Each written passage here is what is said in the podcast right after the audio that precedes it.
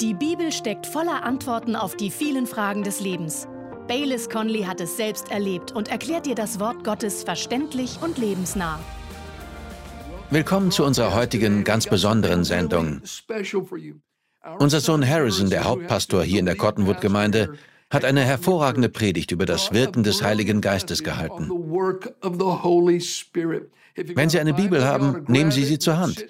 Beschäftigen wir uns mit Gottes Wort. Jesus sagte zu den Jüngern, es ist wichtig, dass ich weggehe, denn wenn ich nicht gehe, wird der Heilige Geist nicht kommen. Wir wollen herausfinden, was er tut, wenn er kommt.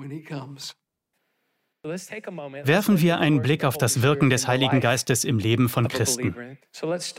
Das Erste, der Heilige Geist bringt die Errettung zur Wirkung. Das ist der Teil, mit dem wir uns am meisten beschäftigen werden, denn ich denke, das ist wirklich wichtig. Ohne den Heiligen Geist, ohne sein übernatürliches Wirken gibt es keine Errettung. Und bei der Errettung gibt es zwei Hauptbereiche, in denen der Heilige Geist in unserem Leben wirkt. Die Offenbarung und die Neugeburt. Das sind natürlich große theologische Themen. Unterteilen wir sie also in einfache Punkte. Offenbarung. Der Heilige Geist bringt Offenbarung in unser Leben. Wie es in diesem Lied heißt, ich war blind, jetzt sehe ich. In der ganzen Bibel sehen wir immer wieder, dass die Menschheit ohne das Eingreifen des Heiligen Geistes blind dafür ist, dass wir einen Retter brauchen. Der Apostel Paulus, inspiriert vom Heiligen Geist, schreibt im ersten Abschnitt seines ersten Briefs an die Gemeinde in Korinth, in 1. Korinther 1, Vers 18, die Botschaft vom Kreuz oder das Evangelium, die Botschaft, dass wir verloren sind und einen Retter brauchen, die Botschaft vom Kreuz ist Torheit für diejenigen, die verloren gehen. Später spricht Paulus tiefergehend über dieses Thema, und zwar in seinem zweiten Brief an die gleiche Gemeinde in Korinth. Ich möchte den Abschnitt vorlesen. Lesen Sie gern mit. 2. Korinther 4. In 2. Korinther 4, Vers 3 bis 6 sagt der Apostel Paulus es so. Wenn aber unser Evangelium doch verdeckt ist, so ist es nur bei denen verdeckt, die verloren gehen, den Ungläubigen, bei denen der Gott dieser Welt den Sinn verblendet hat, damit sie den Lichtglanz des Evangeliums von der Herrlichkeit des Christus, der Gottes Bild ist, nicht sehen. Denn wir predigen nicht uns selbst, sondern Christus Jesus als Herrn, uns aber als eure Sklaven um Jesu willen. Vers 6. Denn Gott, der gesagt hat, aus Finsternis wird Licht leuchten, er ist es, der in unseren Herzen aufgeleuchtet ist zum Lichtglanz der Erkenntnis der Herrlichkeit Gottes im Angesicht Jesu Christi. Was will Paulus damit sagen? Er sagt, dass der kleine Gott dieser Welt, der Feind, der Teufel, das Denken der Menschen vernebelt und sie verblendet hat, sodass sie das Licht des Evangeliums nicht erkennen können, das im Gesicht Jesu zu sehen ist.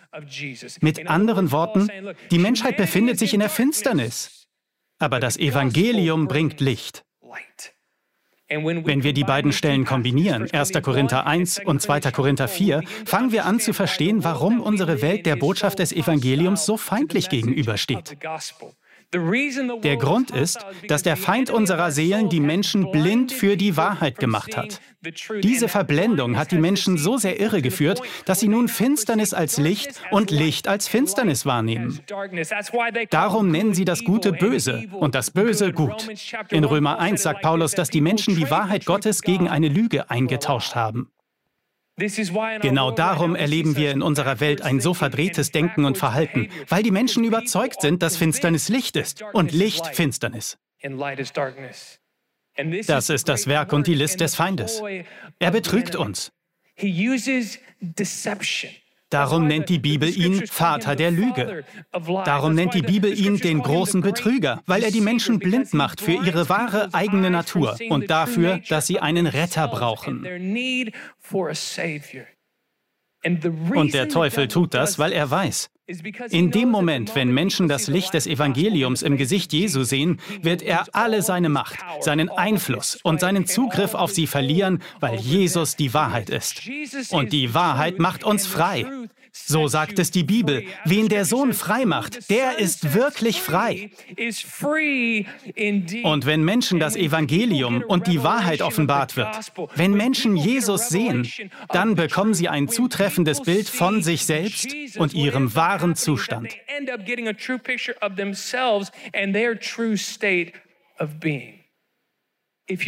Denken Sie einen Moment über Ihr eigenes Leben nach. Vor allem diejenigen von Ihnen, die Jesus ihren Herrn nennen. Denken Sie daran, wo Sie waren, was Sie taten, wie Sie lebten, was Sie dachten und was Sie für die Wahrheit hielten. Erinnern Sie sich an den Moment, als der Heilige Geist Ihnen das Evangelium im Herzen offenbarte? Als das Licht anging? Als die Wahrheit durchbrach? Erinnern Sie sich, wie es Ihr Leben verändert hat, die Schönheit und Gnade Jesu zu sehen? Erinnern Sie sich an den Moment, als der Schleier sich hob? So wie es in dem alten Lied heißt, an dem Kreuz. An dem Kreuz brach der Morgen mir an, und des blinden Auge ward aufgetan, denn ins Herze ließ ich den Heiland ein. Hosianna, nun ist der Friede mein. Die Welt ist im Finstern, aber das Evangelium bringt Licht. Bei der Offenbarung des Evangeliums im Leben eines Menschen gibt es einen wichtigen Aspekt. In der Bibel sehen wir ein göttliches Muster, eine göttliche Gleichung. Sie lautet, ich sehe Gott, dann sehe ich mich. Und nun tue ich Buße. Das geschieht, wenn dem menschlichen Herz die Wahrheit offenbart wird. Vergessen Sie nicht, Jesus ist die Wahrheit. Ich sehe Jesus, ich sehe die Wahrheit, dann sehe ich mich. Und nun tue ich Buße. Ich möchte Ihnen anhand der Bibel zeigen, was ich meine. Lukas 5, eine bekannte Geschichte. Jesus hat Petrus mit als Ersten in seinen Dienst und seine Nachfolge eingeladen. Petrus folgt ihm von ganzem Herzen und mit Begeisterung. Doch vielleicht läuft nicht alles so, wie er es sich gedacht hatte. Und dann in Lukas 5 hat Petrus der Nachfolge Jesu den Rücken gekehrt. Er ist in seinen alten Beruf als Fischer zurückgegangen. Und wir finden ihn an seinem Boot, wo er die Netze flickt, nachdem er die ganze Nacht gefischt und nichts gefangen hat. Und wer taucht auf? Jesus. Darum liebe ich unseren Retter. Er geht uns sogar in den sinnlosen Unterfangen unseres Lebens nach. Jesus kommt zu Petrus ans Boot und sagt, kennst du mich noch? Lass uns ins Boot steigen, rausfahren und Fische fangen. Petrus antwortet, hör mal, du bist ein toller Prediger, aber ich bin Fischer. Und ich habe die ganze Nacht gefischt und nichts gefangen. Doch dann sagte er etwas sehr Kluges. Trotzdem will ich auf dein Wort hin die Netze auswerfen. Und wir wissen, was passiert. Petrus wirft die Netze aus und holt den größten Fang ein, den er je gesehen hat. Und in Lukas 5, Vers 8 heißt es, aber als Simon Petrus es sah, was sah er denn? Er sah die sichtbare Güte und Wahrheit Jesu in Form eines riesigen Fischfangs. Als er das sah, fiel er auf die Knie und sagte, Geh von mir hinaus, denn ich bin ein sündiger Mensch. Das ist die Offenbarung, die der Heilige Geist dem Menschen bringen will. Obwohl wir große Sünder sind, obwohl durch diese Sünde eine tiefe Kluft zwischen uns und Gott existiert, gibt es einen noch größeren Retter. Und sein Name ist Jesus. Und es ist der Heilige Geist, der uns diese Offenbarung bringt. Der Apostel Paulus erklärt in 1. Korinther 12, Vers 3, dass niemand sagen kann, Jesus ist Herr, außer durch den Heiligen Geist. Wir können die Wahrheit und Jesus nicht sehen. Wir können nicht sehen, dass wir einen Retter brauchen, außer durch den Heiligen Geist. Weil wir jetzt wissen, dass die Offenbarung vom Heiligen Geist kommt, können wir auch gezielt für unsere Freunde und unsere Lieben beten, die Jesus noch nicht kennen. Wir beten dafür, dass der Heilige Geist seine Offenbarung in ihr Herz gibt und den Schleier wegnimmt, der sie blind macht. Die Menschen brauchen Offenbarung. Da stellt sich die Frage, wie bringt der Heilige Geist diese Offenbarung ins menschliche Herz? Die Bibel berichtet von verschiedenen Wegen. Erstens, er kann es durch einen Traum tun, durch eine Vision. Die Bibel sagt, dass die Natur, die Schöpfung selbst, laut und deutlich die unsichtbaren Eigenschaften Gottes verkündigt. Seine Macht, seine Gnade und seine Wahrheit. Doch der bei weitem häufigste Weg, auf dem der Heilige Geist dem menschlichen Herzen die Wahrheit offenbart, ist durch das Predigen von Gottes Wort. Wenn Sie eine Bibel haben, schlagen Sie einmal 1. Korinther 2 auf. Dort schreibt der Apostel Paulus ab Vers 1.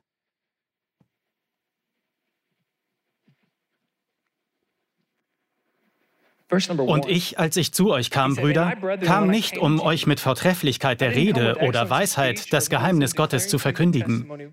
Denn ich nahm mir vor, nichts anderes unter euch zu wissen, als nur Jesus Christus und ihn als gekreuzigt. Und ich war bei euch in Schwachheit und mit Furcht und in vielem Zittern. Und meine Rede und meine Predigt bestand nicht in überredenden Worten der Weisheit, sondern in Erweisung des Geistes und der Kraft damit euer Glaube nicht auf Menschenweisheit, sondern auf Gottes Kraft beruht.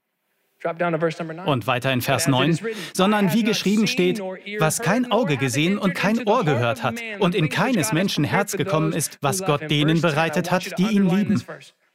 Und Vers 10, bitte unterstreichen Sie diesen Vers. Uns aber hat Gott es offenbart durch den Geist. Denn der Geist erforscht alles, auch die Tiefen Gottes. Was will Paulus damit sagen? Er sagt, als ich zu euch in die Gemeinde in Korinth kam, waren es nicht meine cleveren Worte, meine vornehme Rhetorik, die euch die Offenbarung brachten oder euch von der Wahrheit überzeugten. Nein, sagt Paulus, es war der Heilige Geist, der sich ganz hinter meine Worte gestellt hat. Es war der Heilige Geist, der meine Worte bezeugt und euer Herz von ihrer Wahrheit überzeugt hat. Die Bibel sagt also, dass der Heilige Geist die Rettung zur Geltung bringt. Er tut dies durch Offenbarung, aber auch durch das, was was wir Neugeburt nennen. Er bewirkt die Neugeburt in unserem Geist. Wenn das Evangelium offenbart wird, wenn ich meinen Glauben und mein Vertrauen auf das vollbrachte, stellvertretende Werk Jesu setze, macht sich der Heilige Geist daran, meinen Geist vollkommen zu erneuern. Darum nennt Jesus die Errettung auch von neuem geboren werden. So übernatürlich ist das Ganze. Bleiben Sie nicht daran hängen, wie simpel das ist, sondern lassen Sie sich davon einnehmen, wie übernatürlich es ist. Das ist nichts, was wir produzieren können. Wir können es nicht von uns aus bewirken. Es muss für uns getan werden. Es kann nur durch das Wirken und die Kraft des Heiligen Geistes geschehen. 2. Korinther 5, Vers 17. Wenn Sie mitschreiben, können Sie das auch aufschreiben. 2. Korinther 5, Vers 17. Ich möchte Ihnen diesen Vers vorlesen. Dort geht es um die Neugeburt. Daher, wenn jemand in Christus ist, so ist er eine neue Schöpfung. Das Alte ist vergangen, siehe, Neues ist geworden. Wenn jemand in Christus ist, in Christus. Das bedeutet eine neue Position, von der aus wir leben. Die haben wir uns nicht erarbeitet oder verdient, sondern wir wurden in sie hineingestellt. Das ist das erneuernde Wirken des Heiligen Geistes. Wir sind in Christus hineingestellt. Wenn jemand in Christus ist, wird er zu einem neuen Geschöpf. Das ist der unsichtbare Teil unseres Lebens, unser Geist, unser wahres Ich. Es wurde neu erschaffen. Das Alte ist vergangen, alles wird neu. Okay, und wie geschieht das? Springen wir ein paar Verse weiter zu Vers 21. Das ist mein Lieblingsvers überhaupt. 2. Korinther 5, Vers 21. Den, der die Sünde nicht kannte, hat er für uns zur Sünde gemacht, damit wir Gottes Gerechtigkeit wurden in ihm. So sieht diese neue Schöpfung aus. Wir sind jetzt die Gerechtigkeit Gottes in ihm. Aber wie ist das geschehen? Der theologische Begriff dafür ist zugerechnete Gerechtigkeit. Und zurechnen bedeutet, den Charakter einer Person auf eine andere Person zu übertragen. Durch das Wirken des Heiligen Geistes werden wir buchstäblich die Gerechtigkeit Gottes in Jesus. Die Gerechtigkeit Jesu wird meinem Geist buchstäblich zugerechnet. Es ist fast wie ein unsichtbarer Mantel, den ich trage. Und auch hier ist wichtig, den habe ich mir nicht selbst angezogen. Es sind nicht meine guten Werke, meine Bezahlung. Nichts. Nichts hat mich in die Gerechtigkeit Gottes gekleidet als das Wirken des Heiligen Geistes.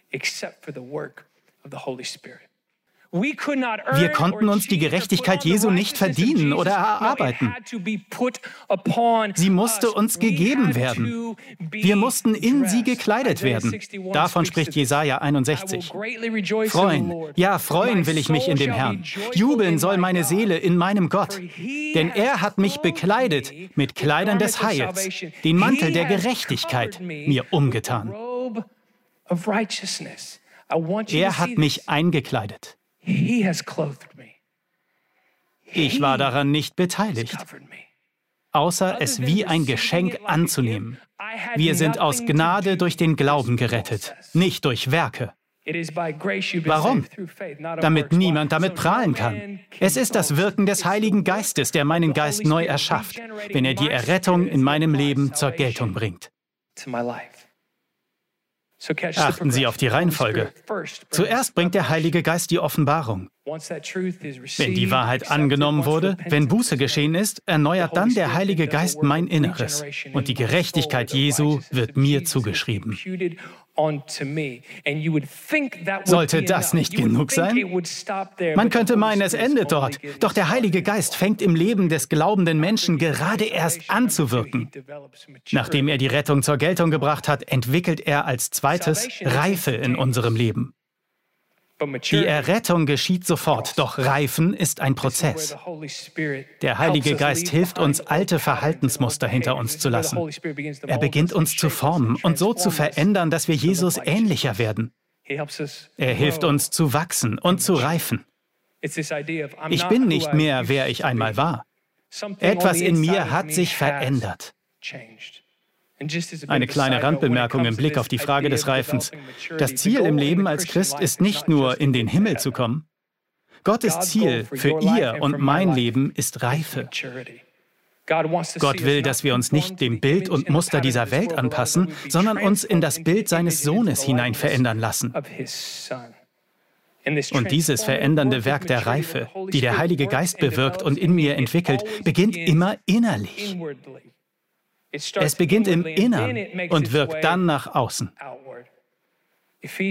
Ich möchte Ihnen etwas aus Epheser 4 vorlesen, und zwar nach der Bibelübertragung The Message. In Epheser 4, Vers 20 ist die Rede von diesem innerlichen Wirken der Reife. Paulus sagt über das Leben vor Jesus, das ist kein Leben für euch. Aber das ist kein Leben für euch. Ihr habt Christus kennengelernt. Ihr habt doch aufmerksam auf ihn geachtet und wurdet gut in der Wahrheit unterwiesen, genau so, wie wir sie in Jesus haben. Da wir also keine Unwissenheit als Entschuldigung anführen können, muss alles, und ich meine alles, verschwinden, was mit dieser alten Lebensweise zu tun hatte. Sie ist durch und durch schlecht. Weg damit. Und dann legt euch eine völlig neue Lebensweise zu ein von Gott gestaltetes Leben. Und dann, hören Sie zu, ein Leben, das von innen her erneuert ist und sich auf euer Verhalten auswirkt, weil Gott exakt seinen Charakter in euch abbildet. Und hier ist die gute Nachricht, wie die Bibelstelle es uns eben angesagt hat. Gott lässt uns nicht damit allein. Nein, es geschieht durch die Kraft des Heiligen Geistes. Er ist in uns, wirkt durch uns und bildet den Charakter und das Wesen Jesu in uns ab. Den folgenden Vers kennen Sie vielleicht. Nachricht, Philippa 2, Vers 13. Es ist eine gute Nachricht, denn Gott ist es, der in euch wirkt. Denn Gott ist es, der in euch wirkt, sowohl das Wollen als auch das Wirken zu seinem Wohlgefallen. Was ist Gottes Wohlgefallen, von dem dieser Vers hier spricht? Sein Wohlgefallen ist, dass Sie und ich in das Bild seines Sohnes hineinwachsen und reifen. 2. Korinther 3, Vers 17 und 18. Der Herr aber ist der Geist. Wo aber der Geist des Herrn ist, ist Freiheit. Wir alle aber schauen mit aufgedecktem Angesicht die Herrlichkeit des Herrn an und werden so verwandelt in dasselbe Bild von Herrlichkeit zu Herrlichkeit. Wie? Wie es vom Herrn, dem Geist, geschieht. Durch die Kraft des Heiligen Geistes werden wir innerlich in das Bild Jesu verändert. Vergessen Sie nie, dass die Bibel, die Sie in den Händen halten, nicht einfach ein Buch ist. Es ist kein überholtes Buch, das im Altertum verfasst wurde. Nein, dieses Buch ist Geist und Leben. Es ist nicht von dieser Welt. Dieses Buch ist angefüllt mit den Verheißungen und Geboten Gottes. Es ist ewig und lebendig. Es atmet und wirkt. Es ist relevant heute mehr als je zuvor. Das Wort Gottes ist wie ein Spiegel. Wenn Sie es lesen, tut es das Gleiche. Es liest Sie. Der erste Grund, warum manche Christen nicht wachsen, ist der, dass sie nicht im Wort Gottes verwurzelt sind. Sie lesen es nicht, wenden es nicht an, lernen es nicht auswendig. Sie denken nicht darüber nach. Sie lassen ihr Leben nicht davon beeinflussen. Sie akzeptieren es nicht als Wahrheit. Sie ordnen sich seiner Autorität nicht unter. Sie kommen vielleicht in den Himmel, aber ihr Leben hat keine Kraft. Es gibt keine besonderen Gaben darin. Es wächst nicht. Ihr Glaube an das Übernatürliche, ihr Glaube an Wunder ist fast tot und sie bewirken wenig, brauchen aber viel Betreuung.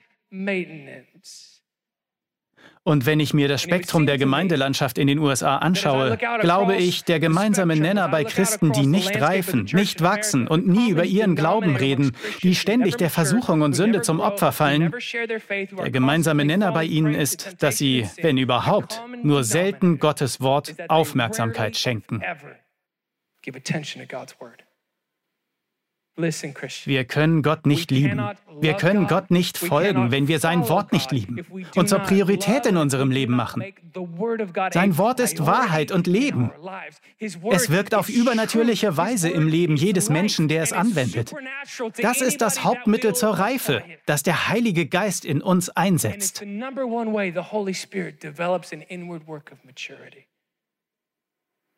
Gott gebraucht aber auch die Gemeinschaft der Glaubenden. Gottes Plan für unser innerliches Wachsen und Reifen beinhaltet immer andere Menschen.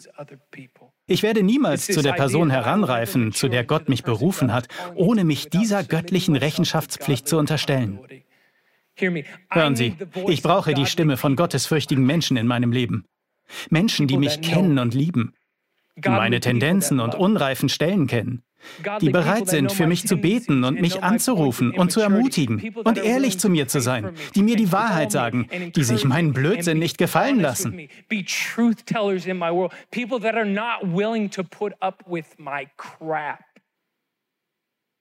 Ich brauche gottesfürchtige Menschen in meiner Welt, die mir unter die Arme greifen und mich auf meinem Weg mit Jesus nicht bleiben lassen, wo ich bin.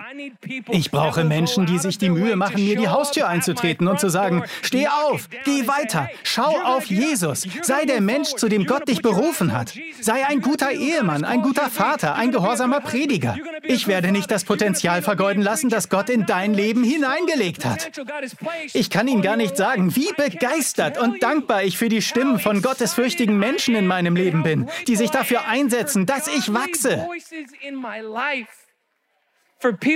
Wir brauchen einander und Gottes Plan für unsere Reife im Leben wirkt durch Gemeinschaft.